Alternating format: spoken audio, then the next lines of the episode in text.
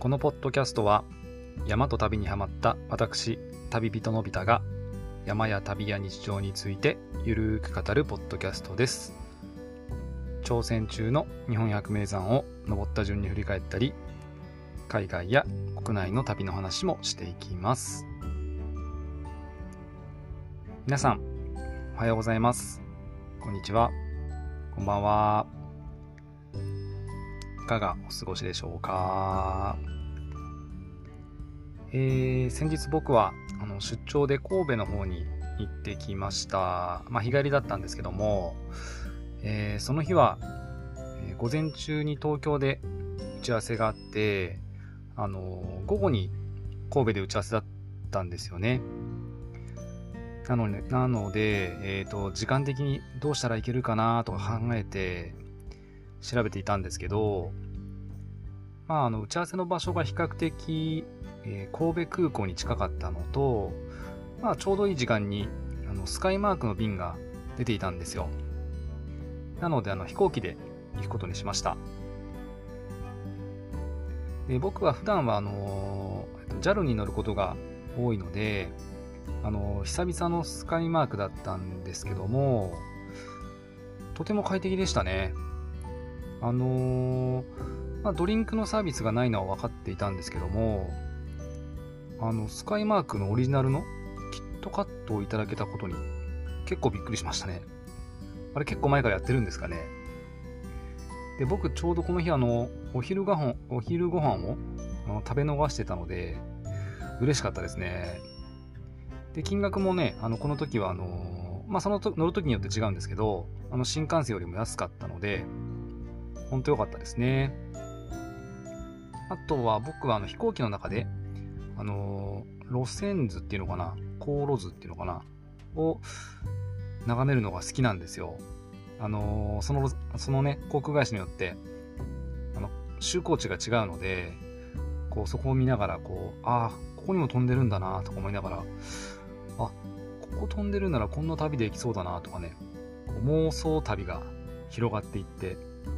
とっても楽しいんですよね。はい。そんな感じで、えー、と神戸空港に到着したんですけども、まあね、キットカットを食べたとはいえ、まだお昼を食べてなかったので、なんか食べたいんですけど、しっかり食べるような時間は、時間的にちょっと厳しかったので、まあ、コンビニでパンを1つ買って、えっ、ー、と、1つ上のフロアのね、ベンチで食べようかなと思って上がったんですけど、するとね、あのー、なんかね、あの、沖縄の三振の音がね、こう流れてて、あの、何かなと思って見ると、あのー、沖縄ご飯をこうお弁当形式でね、販売していたんですよ。で、ついつい僕もね、あの、目がそっちに行ってしまって、で、その先にはね、あの、ポーク卵のおにぎりが売っていたんですよね。で、ちょうどあの、こう、確かにパンだけじゃ足りないかななんて思ってたところだったんで、あの買わせていただきました。で、店員さんもあのとっても感じが良くて、あのポーク卵のおにぎりしか買ってないのに、あのスープまでつけてくれたんですよね。で多分ですけど、あのこのスープがあの沖縄そばのスープだと思うんですよね。でこれがあのポーク卵にね、めちゃめちゃあって、美味しいしね。まさかね、あの神戸、神戸空港で沖縄を満喫できると思わなかったので、あの、とっても嬉しいひとときでしたね。で、ちなみにあの、出店していたのは、あの、ガージュさんっていうのかな ?GA-JU っていう風に書いて、ガージュさんだと思うんですけど、っていうあの、お店が出店されていました。で、帰りにあの、いつも出てるんですか？って聞いたら、なんか定期的には神戸空港の方に出店されてるそうなので、行かれる方はぜひチェックしてみてください。ガージュさん、えー、本当にごちそうさまでした。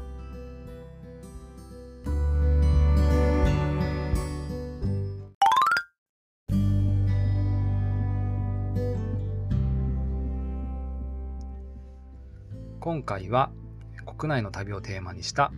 エピソードです。その舞台は沖縄です。で僕はあの沖縄は何度もあの訪れていますけども、まあ何か言ってもね、あの独特な空気感、あと海、暖かい風、なんかね、日本にいながらちょっとこ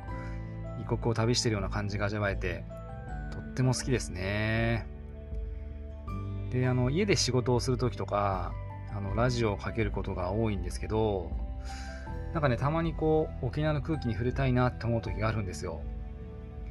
で、そういう時は、あの、ネットでね、沖縄のラジオ局の番組を流して、あの、三振の音とかがこう、BGM になってる、ゆるい感じのトーク番組とかを聞きながら、あの、仕事をしたりするとね、とってもリラックスができるし、旅もしてるような感じになって、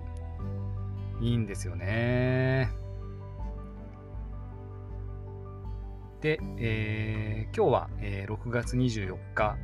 なんですけども、えー、この週のエピソードは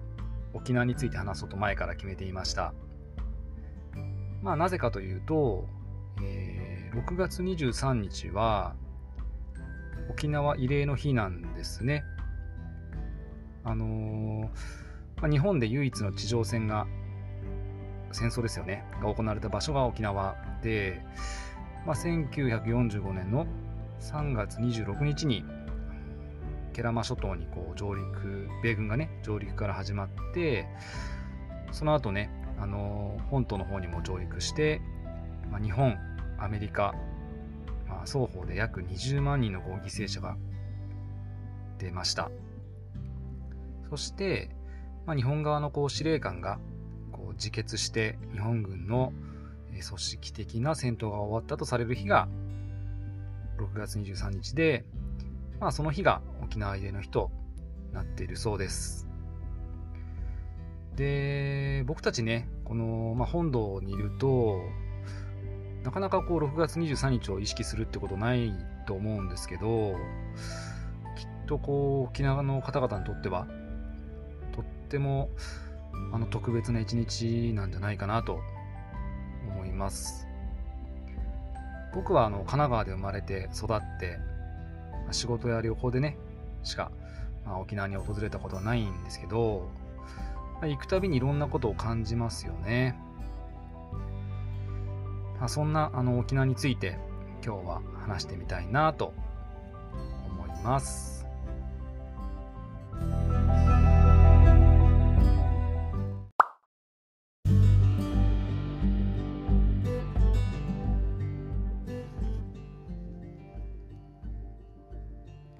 旅行者として訪れる初めての沖縄は本島を飛び越えて石垣島に行きました。仕事では何度かあの沖縄本島は行っていたんですけども、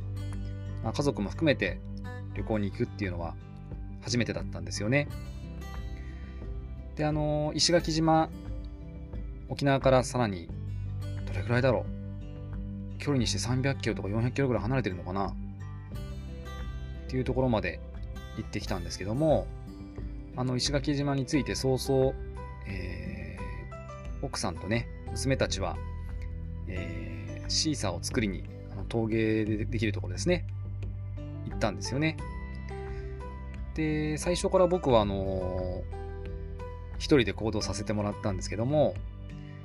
あの今も売っているかはちょっとわからないんですけども、当時はあの石垣島から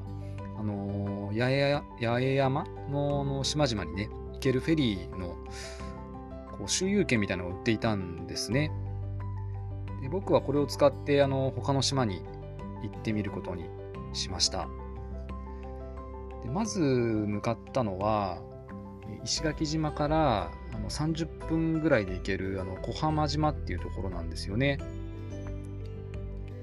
で、あの港降りてあの目の前にレンタルバイク屋さんがあったので、まあ、ここで僕はあのバイクを借りて島を走ってみることにしました。小浜島は昔あの NHK の朝ドラ「チュラさん」の舞台にもなった場所であの当時のロケ地とかも残っていたんですよね。なのでそれを見に行きましたね。あとはあのシュガーロードって呼ばれるこう両側にこうサトウキビ畑があってこう目の前にはね、海が見渡せるような場所をこう、原付でね、こう、南国の生暖かい風をこう切って走るのが、とっても気持ちよかったですね。で、まあ、ぐるぐると、あと、いろんなところ回ってから、あの、小浜のこう港に戻って、オリオンビールを買って、フェリーに乗り込んで、フェリーの中でこうビールを飲んでね、石垣島に戻りました。で夜は、あの現地が、現地ガイドさんにこう、申し込んでおいた、ヤシガニを見にね、夜のビーチに行きました。皆さん、ヤシガニって見たことありますか？かなりでかいんですよね。で、あのー、まあ、夜行性なのかな？あの、夜こう見た、初めて見たヤシガニは、すごいでかくて、あのー、僕たちも子供も大興奮しましたね。嫁は、ヤシガニって食べれないのかな？とかって言ってましたけど。で、この時ね、あのー、夜でもめちゃくちゃ蒸し蒸し暑かったんですよ。だけど、こう、ガイドさんがね、こう、キンキンに冷えたこう、サンピン茶を出してくれたんですよね。これがものすごい美味しかったのを覚えています。で、翌日は、あの、みんなでフェリーに乗って、えー、竹富島に行きました。で竹富島には、あの、コンドイビーチっていうね、あの、透き通った海と、白砂がとても美しい場所があって、まあ、そこで子供たちははしゃいで泳いでいましたね。そしてお昼に、えー、八重山そばを食べて、その後に、あの、水牛がこうね、あの、引っ張ってくれる車に乗って、こう、竹富のこう、赤瓦の、ま、古い街並みをね、のんびり三振の音を聞きながら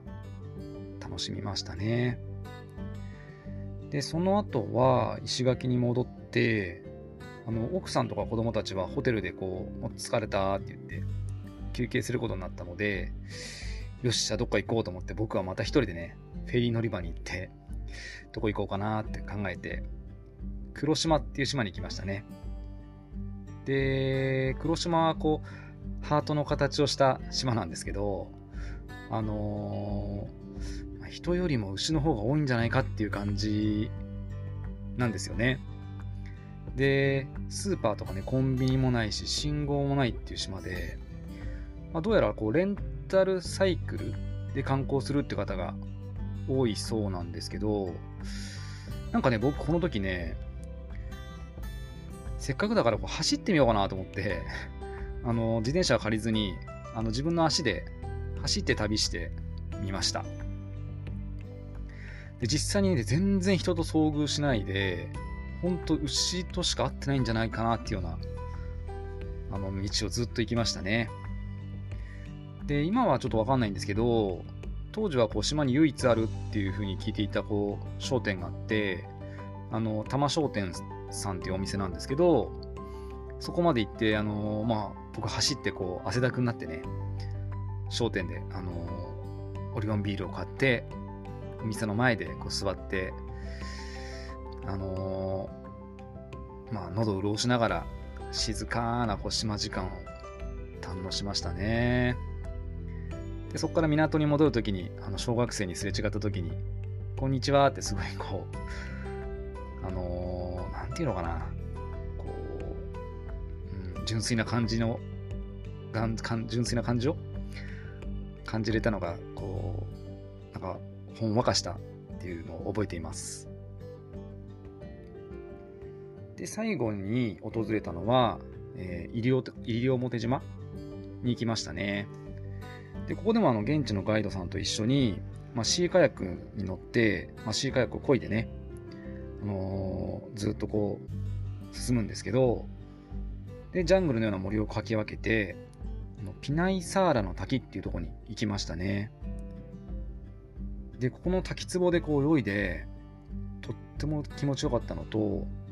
ガイドさんがね、あの、作ってきてくれたポーク卵のおにぎりがめちゃくちゃ美味しかったんですよ。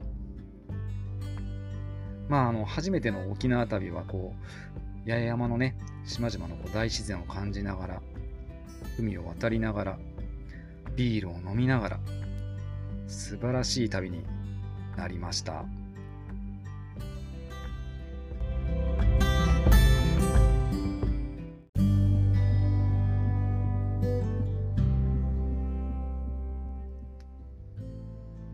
その次にあの旅行者としてあの沖縄を旅したのは、それから5年後ぐらいですかね。で、この時は、あの石垣からこう八重山を巡った時とは、全く違った旅だったんですよね。あの僕が今住んでいる場所は、えっ、ー、と、米軍のね、あのキャンプザマがあったり、え、厚木基地が非常に近くにあって、今ですらこう、慣れたんですけども、あの引っ越してきた当時はこう結構ね、こう戦闘機がこう爆音発しながら飛んでいったりとか、あとはこう低空飛行で旋回するこう軍用機みたいなものがある環境に非常にこう驚きましたし、怖いし、あと本当に騒音が非常に苦痛でしたね。で、まあ、そんな背景もあったので、こう、沖縄の基地問題にも関心がこう一言に思えないくらいあったんですよね。で、そこからまあ沖縄の戦争の歴史にもこう関心が出始めて、まあ実際に現地でいろんなことを感じてみたいなと思って旅をしました。で、まあいろんなところにこう行ったんですけども、まあその中で僕が印象的だったのは、あの沖縄本島のこう南側にあるこう南城市っていうところがあるんですけど、そこにあの、アブチラガマっていうこう、ガマがあるんですよね。で、ここを訪れた時は、あのとても衝撃的でした。あのガマってこう、なんていうのかな。こう、地、ん？なん？洞窟みたいな感じのとこですよね。で、まあ、全長がこのアブチラガマはあの270メートルぐらいあるそうなんですけども、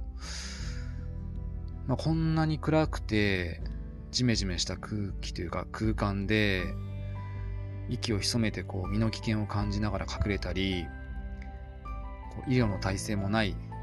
環境で、こう姫百合のね、あの学生さんたちが、将兵をこう看護したりなどと、を想像したら、まあ、ちょっと、想像できなかったですね。で、その後にあの、まあ、姫百合の塔とか、あの、平和記念公園とかも訪れました。あとはね、先ほどもちょっとお話しさせていただいたんですけども、あの、基地問題も気になっていたので、あの、基地を作ってるあの、滑走路を作ってるね、あの辺野古にも行ってみたんですよ。実際どんな感じなのかなと思って、あの、行ってみたんですけど、まあ、実際にこう、座り込みの講義をしているゲートの前に行って、まあ、そこにいる方のね、話を聞いてみたりとか、あとどんなことしてるのかなっていうのも自分の目で見てみました。で、まあそこで活動されている方のね、気持ちがこう非常にわかる面も多々ありますし、うん、でも、うん、ちょっとこのやり方は違うかなっていう面を感じるところもありました。で、これってやっぱりこう、ネットとか、あとテレビとかのね、報道とかではいろいろと出てますけど、まあ自分で実際に行ってみないとこうわからないなって感覚だったので、あのまあ行ってよかったなと思います。で、あとはその翌年ぐらいかな。あのー、僕は東京であの、えー、ヌチドゥ宝というこう舞台を見る機会があったんですよね。ヌチドゥ宝っていうのはこう、命、ドゥ、命、ドウ、宝って書くんですけど、で、この舞台っていうのは、あの、敗戦後にね、日本が戦争に負けて、あの、アメリカ軍のこう、占領下に置かれてる時に、まあ、家島っていうこう島があるんですけど、あのー、そこにね、こう米軍がやってきて、こうブルドーザーとかね、こう住宅をこう強制的に破壊して、土地を取り上げられた、取り上げるっていうことがあったんですよね。で、まあ、それに対してこう、なんていうのかな、こう、非暴力でこう、抵抗したっていうのかな。そういう、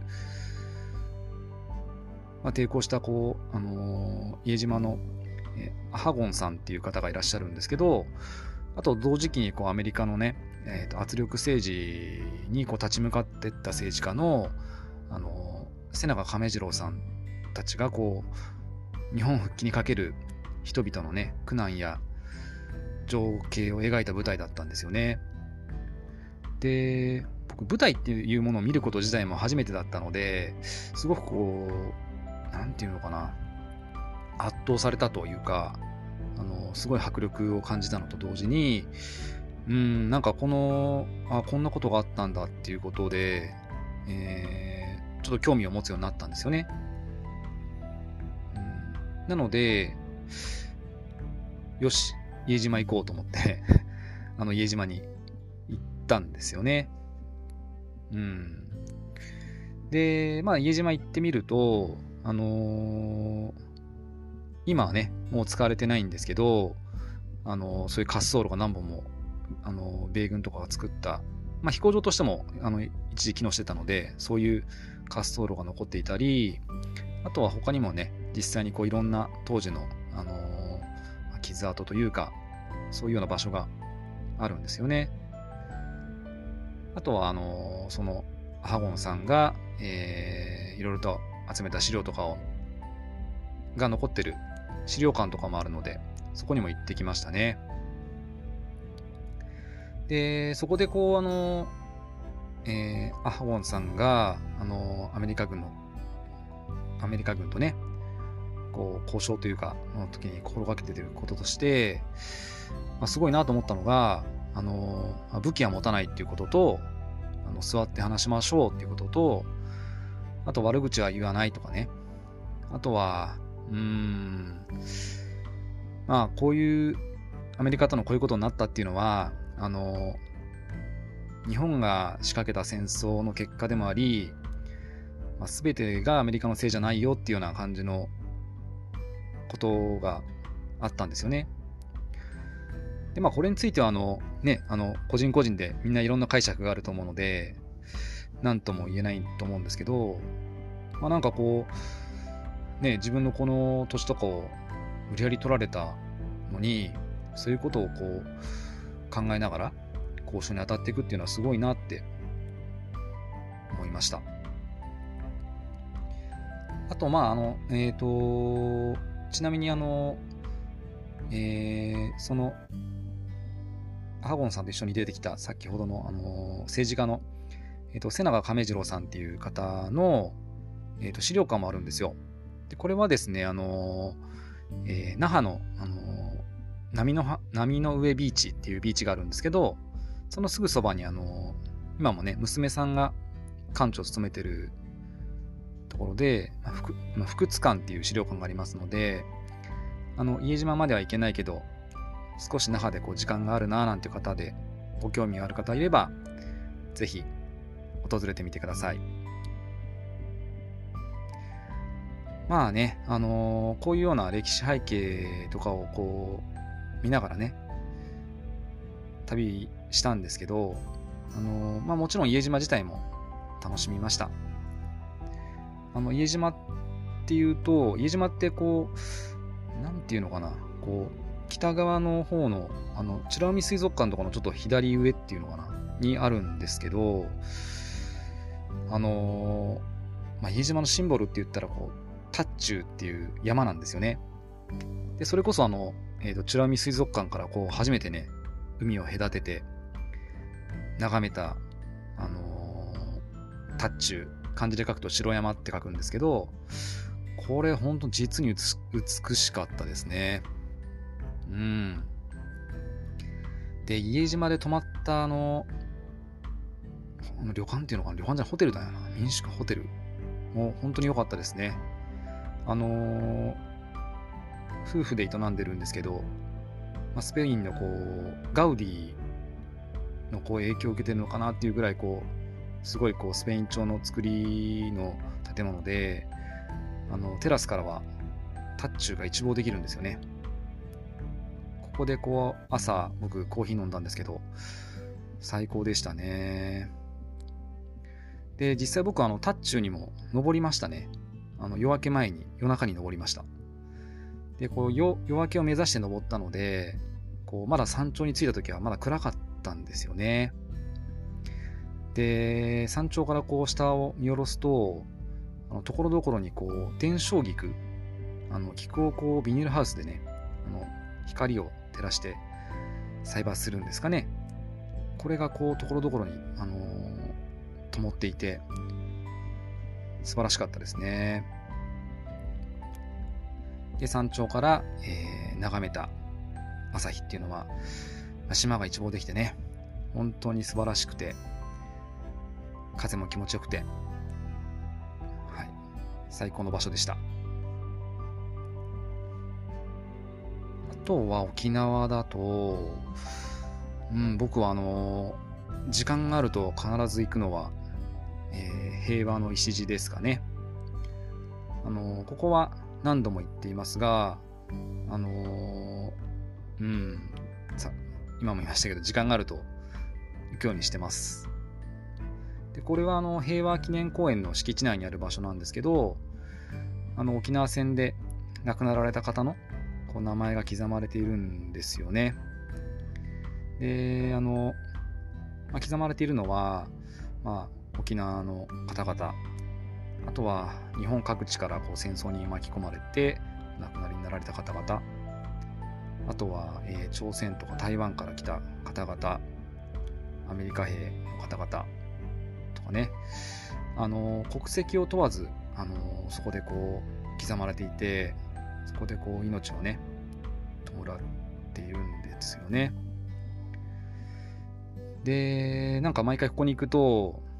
うん、まずその数に圧倒されるっていうのと、うん、このお名前一つ一つにもこう僕と同じように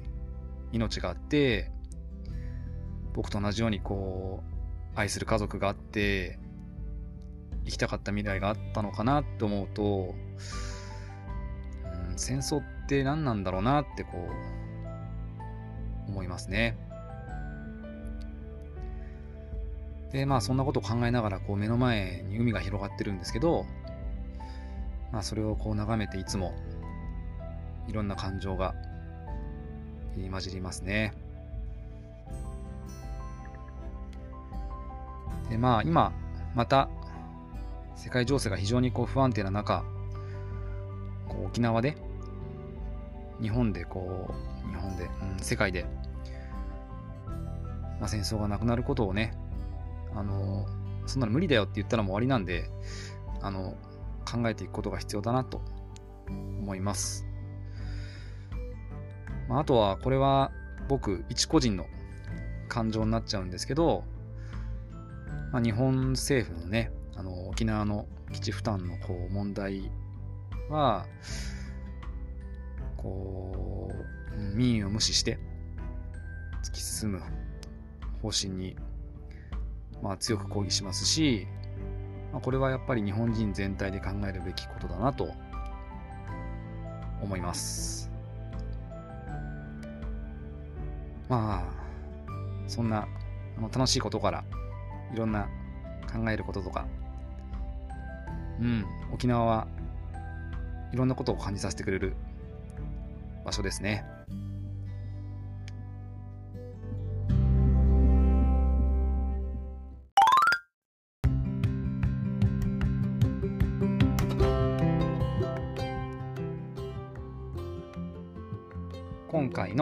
ピソードは以上となります。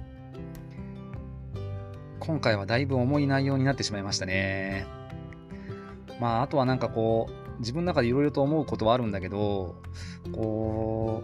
う、うん、なんか話があちこち飛んじゃうし、自分の気持ちもうまく伝えられないし、自分の語彙力のなさとかもね、痛感しますね。うん。まあでもいろんなことを、あのー、これからもね、自分なりにこう考えたり感じたりしながら、うん、あの沖縄を知っていきたいと思います。あの全然話さなかったんですけど、あの沖縄の好きなものとかも少し話させてもらいますね。あの食べ物で好きなものは僕ね断然もずくの天ぷらあとね、島らっきょう。も大好きですね。で、こちらのあてはもちろん、もちのロンで、オリオンビールですね。もう何杯でも飲めちゃうね。あとは、えー、と僕ね、甘いものも好きなので、あの、サーターアンダギーも好きだし、あとはね、僕、ブルーシールのアイス大好きなんですよね。去年かな、あの、ブルーシールのアイスが50個ぐらい入ってるセットをついついお取り寄せで酔っ払ってる時に頼んじゃいましたね。もう家族からだいぶブーイング食らいましたけど。あとは A&W も大好きですね。うん。毎回ね、あの、まずいって分かってるんだけど、頼んじゃう。ルートビア。なんで頼むのかね。まあまあ、あの、本当に沖縄は食も好きですね、僕。あと音楽も好きですよ。えっ、ー、とね、まあもちろんビギンも好きだし、かりゆしも大好きですね。あとモンパチも好きだし、あとね、イードゥシ。皆さん、イードゥシ知ってますか？好きですね、僕。うん。まあね、去年はあの仕事でですが、あの2回沖縄行ったんですよ。うん、でももう1年近く行ってないので、また行きたいですね。はい、決めました。今晩、オリオンビール飲みます。沖縄は本当に大好きな場所ですね。はい、そしてお知らせです。えーと、先日僕はあの百名山の旅、えー、青森遠征に行ってきました。で、その時の音を、あの音っていうあの音源をね、あの山音として近日アップしようと思っています。あのこちらの方も、あのぜひ楽しみにしていてください。あのこの通常のエピソードとは違ってあのリアルな感じがちょっとでも伝わるかなと思います。はい、えー、今回も最後までお聴きいただきありがとうございました。また次回のエピソードでお会いしましょう。それでは、さようなら。